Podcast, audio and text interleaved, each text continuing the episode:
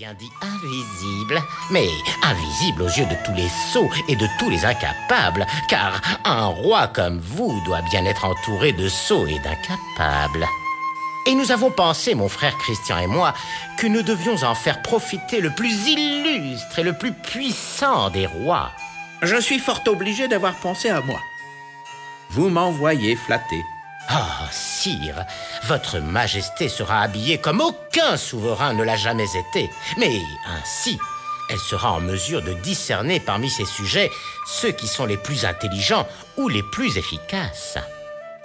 Ah, eh bien j'avoue que je m'intéresse beaucoup à ma parure et à mes vêtements. Mais je ne serais pas fâché de prendre enfin des ministres à la hauteur des tâches nécessaires à ce royaume. Je vous autorise donc à me confectionner un habit de cérémonie dans le tissu que vous dites. Oh, sire, quel honneur Et à propos, il faut que nous prenions vos mesures. Permettez-nous de prendre les vôtres.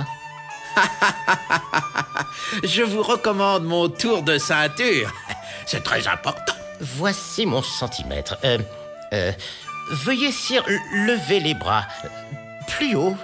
Voilà, comme ça.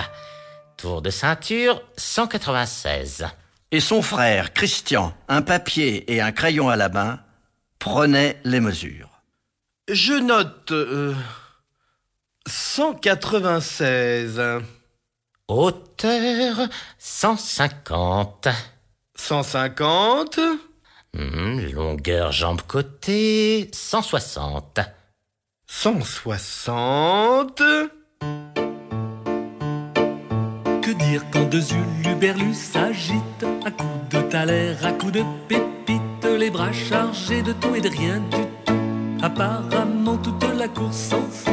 Quant à prendre la mesure d'un tour de ceinture En se confondant dans la démesure Qu'un tissu si original n'a d'égal Que de se faire l'allié des incapables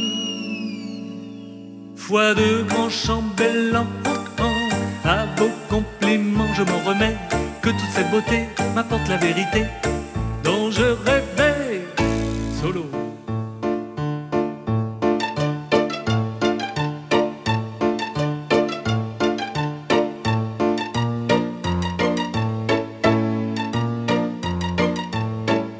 Sur le mensonge, tout le monde passe l'éponge. L'image d'être remplaçable les. En pactisant avec cette cour de saut, le roi passera pour le dernier des idiots. Foi de grand chambellan, à vos compliments, je m'en remets.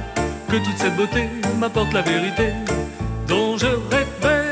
Foi de grand chambellan, à vos compliments, je m'en remets. Que toute cette beauté m'apporte la vérité Le roi commençait à s'inquiéter. Combien ce vêtement me coûtera-t-il?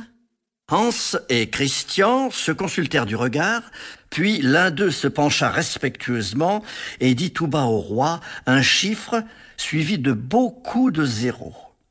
À l'énoncé de ces chiffres, le gros roi faillit se dégonfler comme un ballon. C'est que, sire, il nous faut deux métiers très particuliers, avec des chaînes, des poulies, des navettes, des canettes, des lames, des pennes, et gants souples de trame, et surtout des fils multicolores de soie, d'argent et d'or, plus cette fameuse matière dont nous détenons le secret et qui est invisible. Le roi fit venir son trésorier pour qu'il donne aux deux hommes tous les louis d'or qu'ils demandaient, et son premier ministre pour qu'il donne tout ce qu'il leur fallait et veille sur leur installation au palais. Les deux métiers à tisser et tout l'attirail arrivèrent bientôt. Quelques jours plus tard, le roi eut envie de savoir si l'ouvrage était avancé, car il brûlait de se voir vêtir de ce merveilleux nouveau tissu. Pourtant, il avait quand même une appréhension. Il pensa en lui-même Le pouvoir de ce tissu m'inquiète quelque peu. Je sais bien quand même que je suis loin d'être sot ou un incapable, sinon je ne serais pas le roi. Mais enfin, il vaudrait peut-être mieux que je délègue mon Premier ministre. De l'avis unanime, c'est un homme fort instruit. Le Premier ministre fut donc chargé de rendre visite aux deux tisserands. À son entrée dans la salle où ils étaient installés à leur métier, il fut extrêmement surpris de voir les deux hommes s'agiter.